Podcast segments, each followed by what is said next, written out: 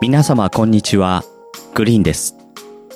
この番組はあなたの描く明日をより明るくするためのヒントをお届けします。第2回目の今回はシェアリングアスマイル代表バナさんにマッケンさんがインタビューしています。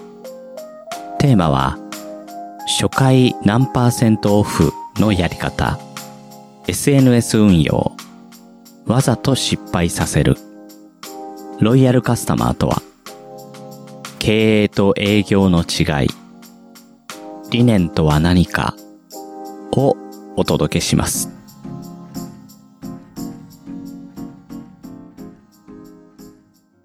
今回のテーマは、初回〇〇パーオフ、何パーセントオフっていうのと、わざと失敗させるというとこですよね。そうですね。ははい。それについてちょっとお話を聞かさせていただきたいなと思うんですけど、い。はい。でじゃあ何パーセントオフの方から走りましょうか。わかりました。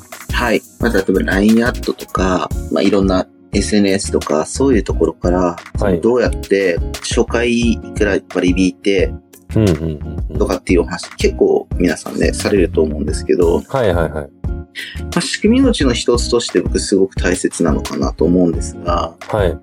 多分どの業種でもそうだと思うんですけど、はいはい。あ、飛び道具扱ってるところは別ですよ。例えば大きな商材を一発ポンって活かせるとかは別ですけど、おー、こ高う、高額な商品でってことですあ、ね。そうです、そうです。はいはい例えばなんかこう、なんだろう、家とか、 おー、まあちょっと大げさですけど、ほうほうほう車とか、車とかこういはう、一時買わないものはまた別として、はい。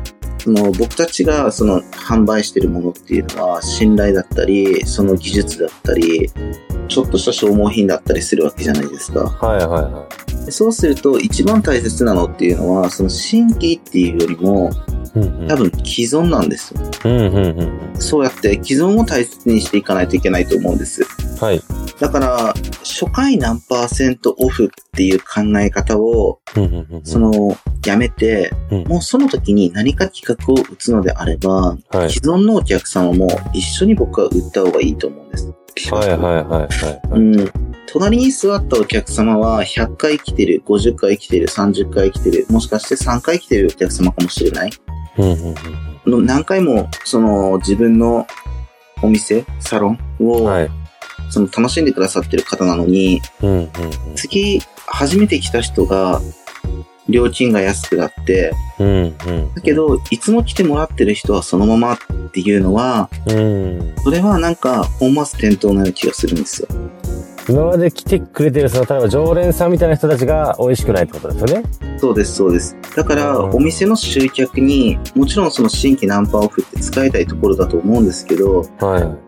そうだったら、もういつも、その、来てる人たちも、ちゃんと平等に扱ってあげないと、うん。今こういうことをしてるっていう感じにしていかないと、そこにリピートって生まれていかないと思うんですよ。うんうんうん。うん、やっぱりなんだかんだ言って、その、どの職種もそうなんだと思うんですけど、縦軸を積んでいかないと、はいはい。縦軸を積んでいく。うん絶対そうじゃないと、こう、規模って大きくなっていかないと思うんですよね。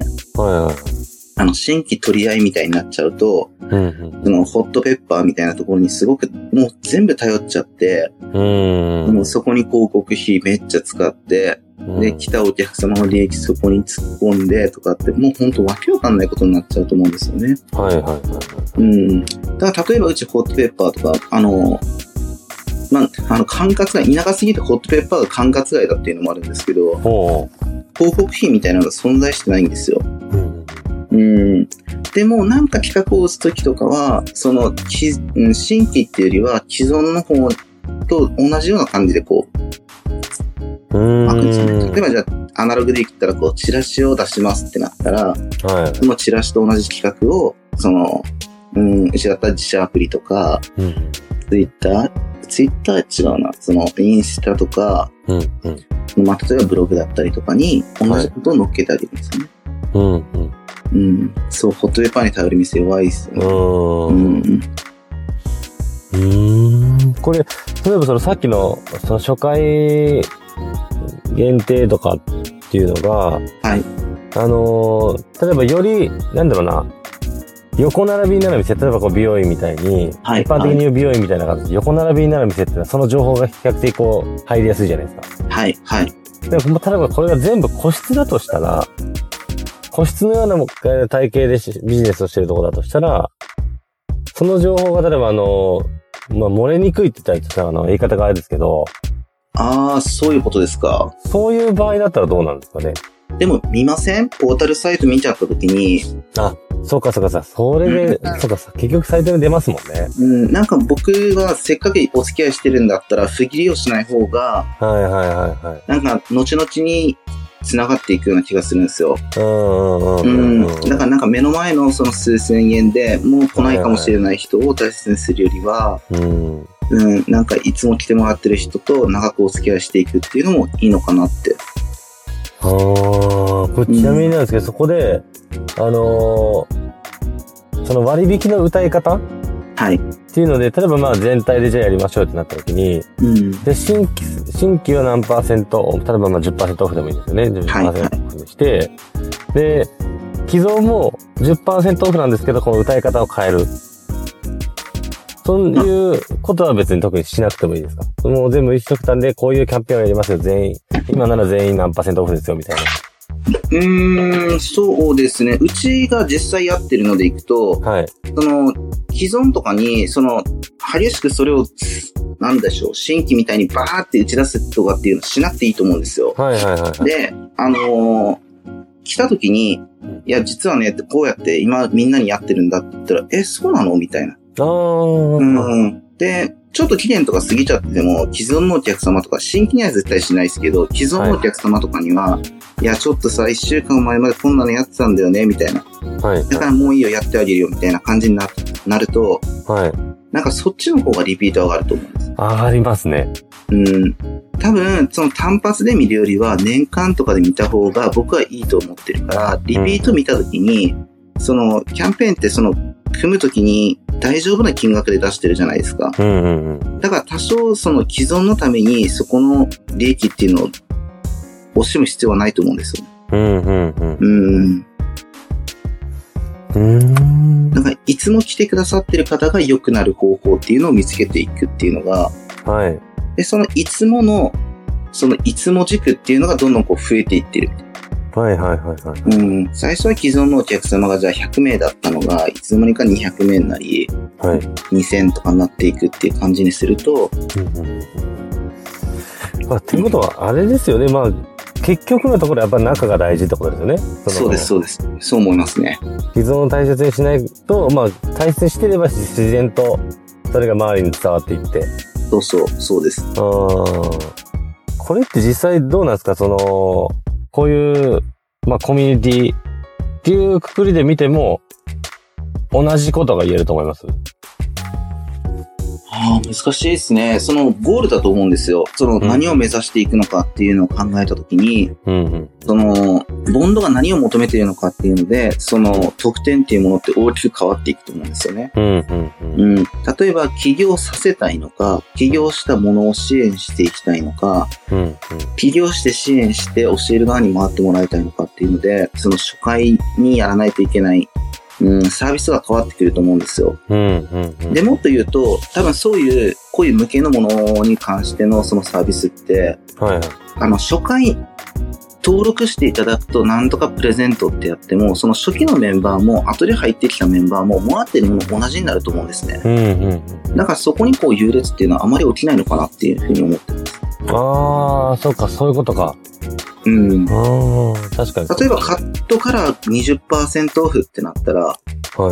あの、その期間に来た人がカットカラーが安くなっちゃいますよね。うんうんうん。でも、例えばじゃあ、うーん、じゃあすげえ経営者さんが書いたその企業スキルみたいなやつをうん渡しますってなったら、うん。まあ別に既存の、そのいつも入ってくださってるメンバーの人たちに配ればいいだけです。はいはいはい。うん。だからそこにあまり、こう、意識っていうあーか、そういうのは持たなくていいんじゃないのかな。そうか、コミュニティとかになると参加した時点で何かしてあげますよとか、そういうのだったら全員に行き渡るから結局一緒ってことですよね。そうですね。でそこに対して、じゃあ、第3期メンバーだけこんだけ安くしますとかって言ったら、おなんでだよってなるってことですよね。うん、と僕は思っちゃうんですうん、確かに確かになりまそしすたね。らじゃあ一一期二期にも配っちゃえよみたいな感じになっちゃう。うん。うん。うーん。そっか、確かにそうなってくるとやっぱ、じゃあ今後、その第3期の時に、じゃあこういうの面白いよねってなって、じゃあこれ配ろうかってなったら、もう中のメンバーにも全員一緒に配るっていうことですよね。そう、そうですね、そうですね。ううんん。。確かにそっちの方がいいですね。うーん。意外と難しくないと思うんですよね。うん。うん。結がそうなってくるともう、あれですね、結局中ですね。どんな、どんな形、どんな業態であれ。うん。まあ実際その集客しても、そのリピートさせる力っていうものが絶対必要になってくると思うので、実際ですね、そのうちが一回去年、その SNS でバーって集客したカテゴリーがあったんですけど、はい。これ、あの、ちょっと準備不足だったんですよ、最初。はいはい。で、その SNS 集客っていうのに、その、なんだろう、憧れを持ってしまって、はいはい。で、やり方分かったからとりあえずやってみようでやったら、うん本当にやり方さえ分かれば、簡単に来るんですよ。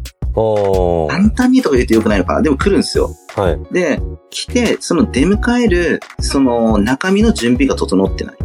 うんうんう。うんん。ってなると、結局集客できてないんで、あのー SNS って無料だ無料だってみんなすごく言うじゃないですか。はい。ものすごい労力使ってません。あむっちゃ使いますね。あこれ、全然お金使うよりも、あの、なんだろう、費用対効果悪いと思うんですよねう。んうん。うん。だから、超超時間使いますからね。そう、すごい使う。だから、果たして、本当に SNS が、その、最も効率的なのかっていうと、その、まあ、自動化させていけば別なんでしょうけど、もはもっと言うと習慣化していくと何でもないことなんでしょうけど、い。うんうんその SNS に突っ込む時間があったら正直リアルでなんかこうガッて思いっきりやった方がうん。うんうんうん。全然その良かったりしませんうんううんうんんうんうん。うん。その、なんて言うんでしょうね。その、SNS でさっき言ったようにこう無料でこれしますよとか、はい。そういうのが横行しすぎて、うん。その値段を決めた時にそれがなんか一室に見えるってことですね。なんかその、ああ、そうですね。値段をつけてる人たちが一室に見える。うん、それもありますね。まあうん結局のところ、その値引き合戦っていうレッドオーシャンですよね。あー、はいはいはいはいはいはいはい。うん、なんかわかるな、それ。別にそこで戦わなくていいんじゃないのかなってうん、うん。思っちゃうんですよね。なんかこう SNS 運用とかって特にそうですよね。そうです ね。もうね。なんかあれ、な、だ、ど、どんだけの人がやってんのっていうぐらいなんかもいや、あれすごいんですよ。最近広告代理店とかも SNS 運用を進めてくれるんですよね。う、マジですかはい。で、きっとこんなことして、こんなことして、こんなことするんでしょってお話しすると、あ、はいあそうです、みたいな感じの話になるん です。それって、ただ人が、その、僕らが死ぬほど頑張るんじゃなくて、誰かが死ぬほど頑張ってるっていう労力にお金払ってるだけだと思うんです。うんうんうんうんうん。誰でもできる。そうなんですよねう。ん。 SNS 運用って、わかんないです。僕、あんま受けたことないですけど、まだ。あー、どんな感じの内容を話すのかなと思って、結構、なんかみんなありきたりなことを話してんのかなとか、いや、すごいっすよ。いや、もう、本当に、毎日投稿しましょう。毎日投稿するのしんどいんですよね。じゃあ僕が毎日投稿しましょうか、みたいな。いやいやいや、あの、なんか近くのおっさんにボランティアで頼んだ方が良くないか、みたいな。なんかあの、僕の勝手なイメージですけど、目的がなく、はいた。だこれをやってくださいみたいなイメージが強いんですよね。あー、だかなるほどら、。まあもちろん不特定多数の人に同じようにこう情報を与えていくじゃないですか。例えばノート使ってやったりとかう。ん、 はい、はい。そう、絶対遊んでるスタッフいるんですよね。 SNS 運用とかをこう、なんだ、学んでいく意味が僕にあんまり分かってなくて。うーん。目的ですよね。なんかこう。うん。なんか、本当自分でちゃんと考えたら、できるじゃないですか。そう。そう。ちゃんと理解して。そうなんですよ。だから、本当に僕が超本気で何かツイッターに可能性を感じたら多分ツイッターめちゃくちゃ本気でするんじゃないですか。うん、そう、そういうことですよね。うん。だけど、まだそういうのを見出せないんで、うん、うん、うん、ゆるっとこうやってますけど、インスタとかは一時可能性感じたので、その集客するためのそのツールにして、うん。別に、まあ、本当超泥臭いアカウントですけどね、でも、うんそういう感じにしてますよ。うん、う。うんん。まあでもまあそこに食いついていく人たちがいるっていうのも現実ですからね。そうそう、そうなんですよ。 だからあの、もう、笑えてきますよね。いくら何人ぐらい来ちゃ、来ましたみたいな。その SNS 使って何人集客しましたみたいな。うん、うん、うん。あの目的は何だったんだろうと思っちゃいます。はいはいはい。うん。まあまあ楽しんでるだけの人ならそれぞれでいいんですけどね。全然。そうですね。うんなるほどね。これ、あのーどうなんですかこの丸3万、何パーセントオフっていう話から、はい。えーこのわざと失敗させるという、うこんうんの話にこうつない、つながっていくと思うんですけど、はいはい。そのわざと失敗させるっていう話僕めちゃくちゃ気になるんですよ。あー、あのー、これですね、あの、反感買う可能性もあるんですけど、はあの、 もうあの、いろんな経営者さんたちに、い。はい。こう、お前そんなの経営者失格だって言われる可能性もあるんですけど、はいはいはいはい。あのー多分会社って、その集客、は財務、雇用教育、はい。多分そういう柱で、こう、なんだろう、やんないといけないことって、もっと他にもあるのかもしれませんけど、ちょっと今パッと出てきませんけど、そんな感じで走ってると思うんです。はい。一番難しいのって、うんうん。教育だと思うんですよ。うんうんうん。その会社の理念とか、会社はこんなことを考えてやってるとか、うちのお店はこうやっていくよみたいなやつを、うんうんうん。あの、全員がこう、同じものを共有できるのかっていうのがすごく大切だと思うんです。はいはいはい。で、あの、いくら言っても分かんない時っていうのがあるんですよ。うんうん。な、何言ってんだこの人みたいな感じの顔をされることがあるんですよね。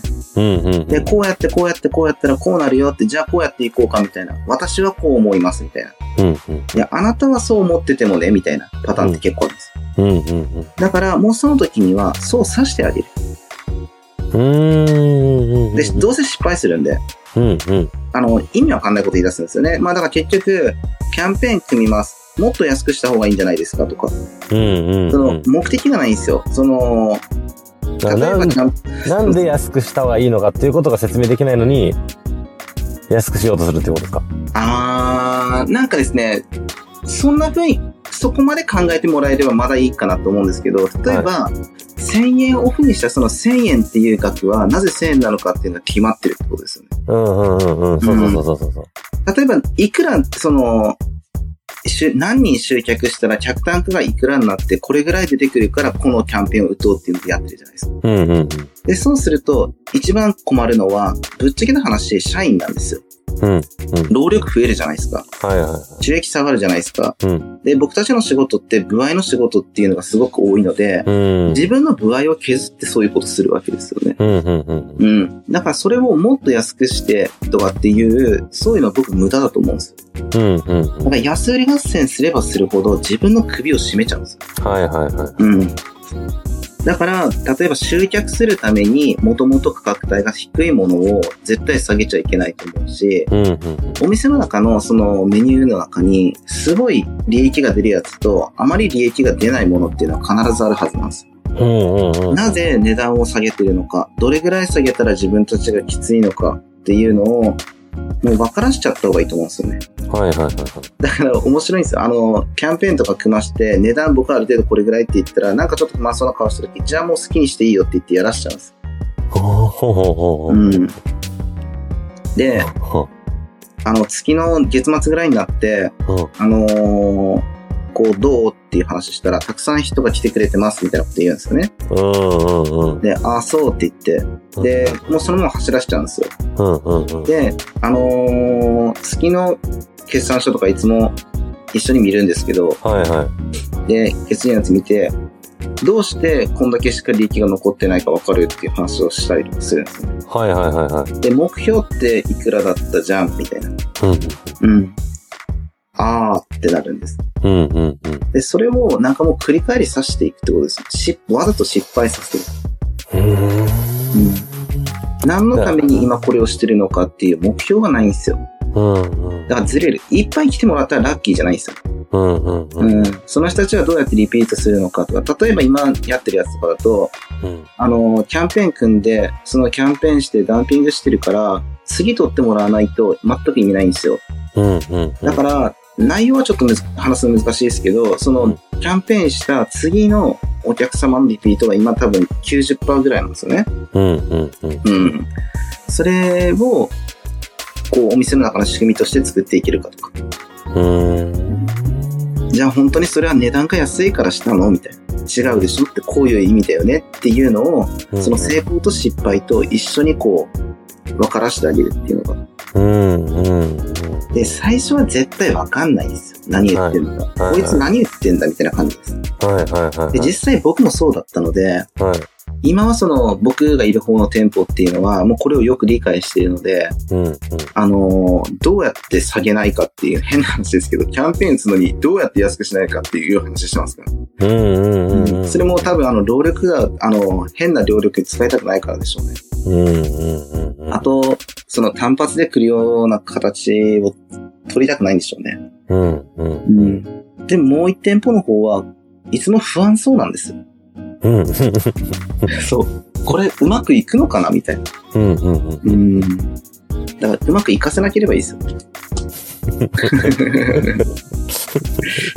ああそういうことですねどんどん失敗させて、うんあのあ、もちろんその失敗していい額っていうのを決めてるんですよね。その利益こんぐらいでなくても大、利益じゃないな。売上こんぐらいまでいけば問題ないみたいな。うんうんうんうんで、20日ぐらいを見て、あ、なんか元々のその数字がちょっと足りないなと思ったら、うんなんかちょっとポンって上げるやつを、こう一人の子にこうポンって囁くんです。うんうんうんうんそしたらまあなんかエステみたいなことやってるから、うんあの、10万とか20万とか作れちゃう世界なんですよ。うんエステうんうんうんだから、なんかちょっと足りない分はこう、ポンってこう入ってきちゃったりするんです。はあだからあの、お店自体、お店会社自体は、その、傷まない。うんだけど、利益出てるかっていうと、別っていう月をこう作ってあげたりとかして。でも教育ですよね。その、そうですねもうまさにもう教育ですもんねそう1年後、2年後を見たときに、今成功してない方が成功するだろうなと僕は思ってるんです。うんうわすごいなその視点だから、その成功させる月とかも作ってあげるんですよ。はいはだから今年度でいくと、その、多分換算期って呼ばれてる月に、いうんあの、過去最高を作ってあげたり。はコロナで、あの、緊急事態宣言が出た月か、あの次の月とかに、あの、過去最高かに、過去最高にほぼ近いものを持ってきたりとか、あうんうんそういう、なんか仕組みをちょっと渡してあげるんです。うんうんで、そうすると、なんか成功した気になりませんうんなりますねうん。で、そこでうまくいくかなと思ったけうど、んまだごねるから、うんだからまた失敗させてる。いや、すげえなまあ、それだけ、要はもうコントロールできるというか、掴んでるわけなんで、余裕がありますよね。うーん。あと、まあ、本当に僕のいる店舗のスタッフには悪いんですけど、こっちでちゃんと利益体質作ってるので、ああ、はいはい。はい。だからそっちが利益でなくても、全然2店舗分ぐらいは出てるんですよ。うんうんううん。ん。だから、こっちの店舗が下がるなっていう月とかは、なんかもう、わかるというか、まあ、きっと多分ずっと経営されてる方とかみんなわかるんですよ。うんうん。だからそういう月とかにこういうのはさせないですね。うん。ううん。ん。この、こういう、ならば、こう、キャキャンペーンとか、その、キャンペーンとか、その何かこう、打ち出すとき、はい。それも、ただずっとやってては効果が薄れますよね。そうん、うう。いうんものでもないんですかだからまあ要するにその仕組み的なものをぼそっとこう囁いて、こうやって考えてやいいんじゃないのみたいな。ああ、いうなんか、感じでやってるのか、そのキャンペーンとしてそのあるものを、そのバナさんが考えてるものをポンと投げて、それをやってるな、やってるのか。ああ、そういうことですね。うんあの、視点を変えさせちゃうんですよ。うあん。の例えば、そのキャンペーンをずっと続けるとかや、やらないとかっていうよりも、はい。例えば僕たちの仕事って来店サイクルと単価なんですよ。あとカルテ枚数なんですよ。ああ、はいはい。で、そうすると、どこに今力を入れていこうっていう話をしたときに、はいその、じゃあ、年間で、まあ、20回来るお客さんを作ろうみたいなのもひ一つの目標になったりとかします。うん、うん、うん、うん。うんうんで、その話を話されたときに、その普通の、普通のっていうか、まあ、一般的にサロンに行かれてる方って月20回多分お店に通わないと思うんですよ。うん、うん。で、自分も通ってきてない年だと思うんですね。うんだから、それがイメージが湧かない。うん、う。うんん。でも、僕ら経営者っていうのはそういうのがイメージ湧くんですうよ。ん、うん、うん。うん。それを落とし込むために、キャンペーンっていうものをしていったりとか。うん。うん。うん。だから今回は、その来店サイクルを縮めるためのキャンペーンです。ああ、はいはいはいはいはいはい。で、あの、今回は単価を上げるた、後々に単価が上がっていくためのキャンペーンですとか。うん。うん今回はもうそもそもそのスタッフが増えたから、その顧客パイを、顧客パイってごめんなさい、あの、顧客カルテをこう増やさないといけないから、うんうんあのー顧客、うーん、カルテ枚数を増やすためのキャンペーンですとかっていうので、うんうん。全然その打ち出すものとか内容とかが変わっていくと思うんですよ。ああ、それでは理解してもらうってことですね。そのカルテ枚数を増やすには、じゃあどういうものをやったらいいのかとか。そうです、そうです、そうです。で、その考え方が身についていって自然とできるようになるっていう。そうです、そうです。だから、秋になったから、なんか乾燥のやつやりましょうよとかっていうアホがいなくなっていく。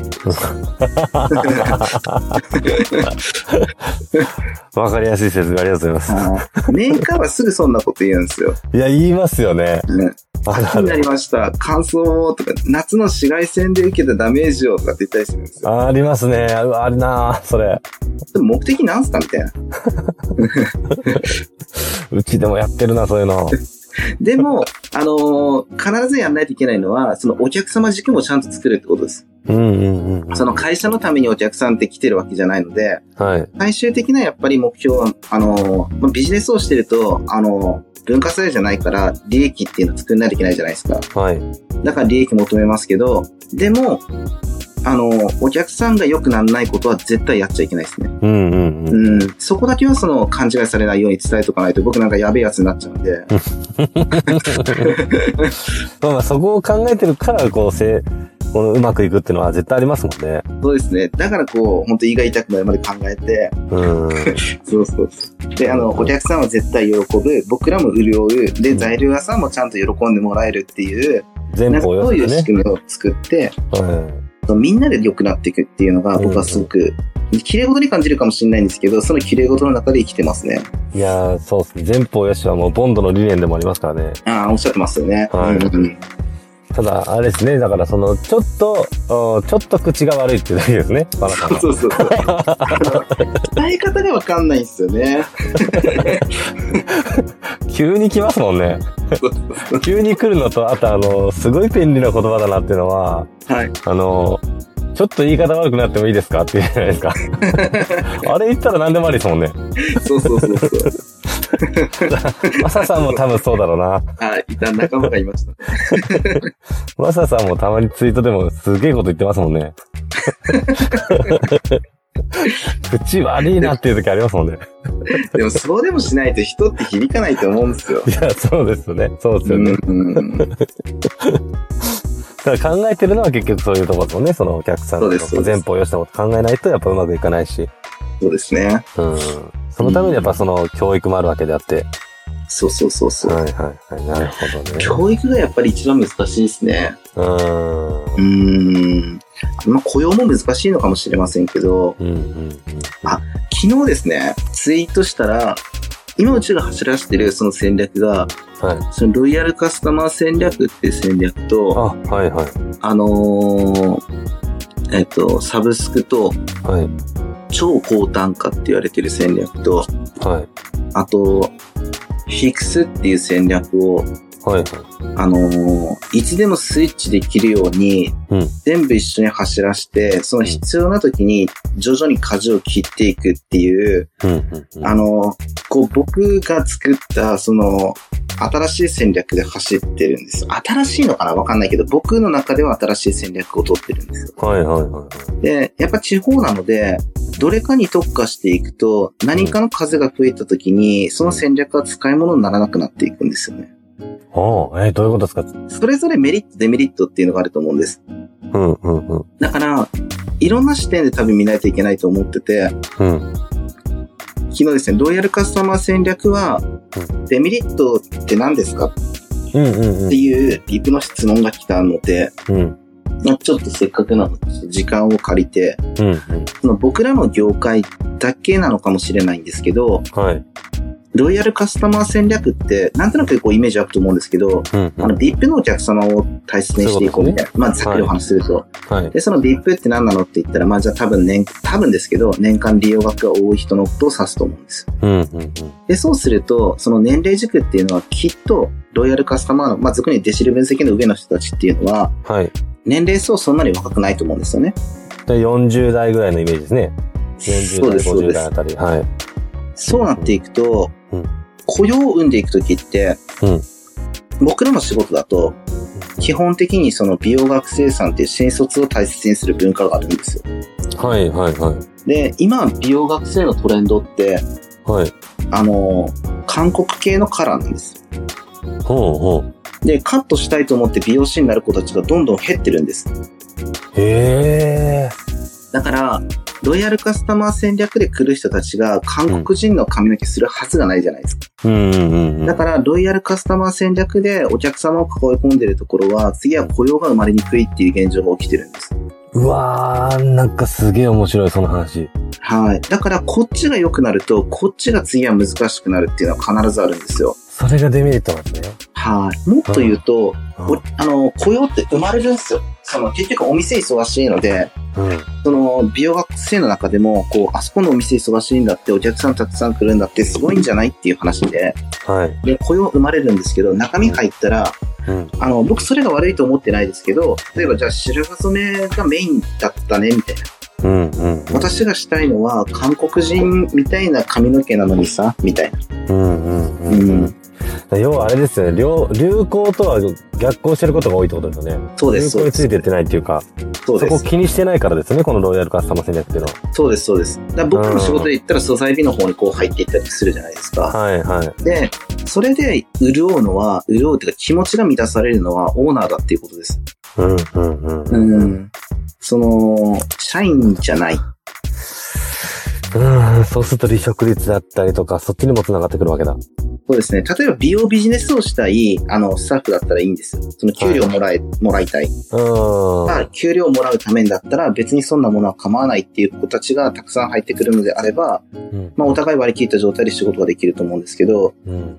あの、自分がしたかったことっていうのがすごく明確な子だったら、ロイヤルカスタマー戦略を張りすぎてると、うん。そこはちょっと難しいですよね。うん。なんか今お話聞いた感覚で言うと、そのやっぱりその流行とこう密接な業界っていうのが特にデメリットがでかくて、そのロイヤルカスタマー戦略をやると。はいはいはい。で、例えばじゃあ一人でやってますよとか、これは絶対ロイヤルカスタマー戦略の方がいいかもですね。ですね。そんな感じですね。あ絶対って言うとわかんないけど、やったことないのでわかんないですけど、はい。でも、きっとそうなんだろうなと思います。それ美容関係もそうだし、まあサービス業か。サービス業っていうところどっちかというと流行に密接じゃないですか。はいはい。だからそうなってくるとそっちは、その流れがすごく顕著に出そうな感じがしますね。うーん。うーん。いやでもこの理論をどこのメーカーもどの材料屋さんも必ず押してくるんですよ。はあはあはあはあの、い今来てるお客様の上位20%があの60%の売り上げをなんちゃらって話はをいずっとするわけですよね。あ。はいはい、され、されてました。で、これ大切だと思うし、そのはいうちでも結構話はするんですけど、それと違う軸を走らしとかないと、うんそのいろんなところでその歪みが出てきますよねっていう。うんうん。まさにあれですね。営業の話と経営の話がそこで分かれてますよね。あ、そうそうそう。そういうことです。うーん。だから、こう経営者はこういろんな目線に立って、あのみんなが言うあの現場が分かってないみたいな言い方するじゃないですか。はいはいはいはそのうちの一つなんじゃないですか。い。なるほどね。うわ、すげえ、すげえ面白いこの話。いや、でも難しいんですよ。本当はだって経営者ってそこにだけ注力してた方が、うん。うん、うんそこにちょっと楽しさを見出させていくっていうのも多分経営者のその手腕だとは思うんですよ。うん。うん、結局そこがそうどうなっていくと、あなたたちはどうなっていくっていうのが分かっちゃえば、うん。うん、いいのかなと思ったりもするんですけど、その考え方とかがそのどんどん浸透していけば浸透していくほど自分が考えたいとこに時間を費やせるっていう感じですよね。そうですね、そうですね。うーん。でもっと言うとそのやっぱりトップが考えてるその脳みそみたいなやつを本当どこまでこう吸い上げられるかっていうのが社員が多分一番注力しないといけないところなんですよ、うんうんううん。ん、だからてかそれを嫌がらない子たちが集まった方がいいと思うんですようんうんうんうんうん。うちの社員とかメモ帳持ってノート持ってあの僕のところ聞きますよあれってどういう考え方なんですかっていう言い方して聞きに来ます、ううーん、ん。それは本当にこう頑張ってる子というか、まあ、伸びてる子は学ぶためにってことですもんね、それは。そうです、そうです。だから、それに沿った、その営業スタイルっていうのを、そのスタッフが展開できてるってことです。うんうん。うん。うーん。でも本当に、これそれこそなんか松下幸之助とか、はい。あのあたりも言ってたんですけど、この結局、経営理念とか、その、なんて言うんだろうな、その理念の部分が、はい。えー、浸透してるか浸透してないかで、やっぱ会社が続くか続かないかが大きく左右されるっていう。うーん。で、社員の50%以上はい。は、その理念をすぐ答えれるような状態じゃないと、うん。いやっぱ存続は難しいよねっていうや、そこは間違いないと思いますね。ことをなんか言ってましたね。うん。それでボンドも、理念もちゃんとまあ、ね、やっぱその、バーンさんにも教えていただきましたけど、うん。いとにかくまあ浸透させるっていう。まや、あ絶対。共通のベクトルを持つっていうのが大事ですよね、多分。うん。ね、こう、やる気になってもらったりとか、相乗効果を生まれたら一番いいですよね。はい。てか、僕はもっとうまく喋れるようになればいいだけなんですよ。いやい やいやいや。いやー、まあ今日もちょっと面白かったですね、やっぱ。はい、いや、楽しかったです。はい。まあじゃあちょっと今回もじゃあこの辺で終わりますか。そうですね。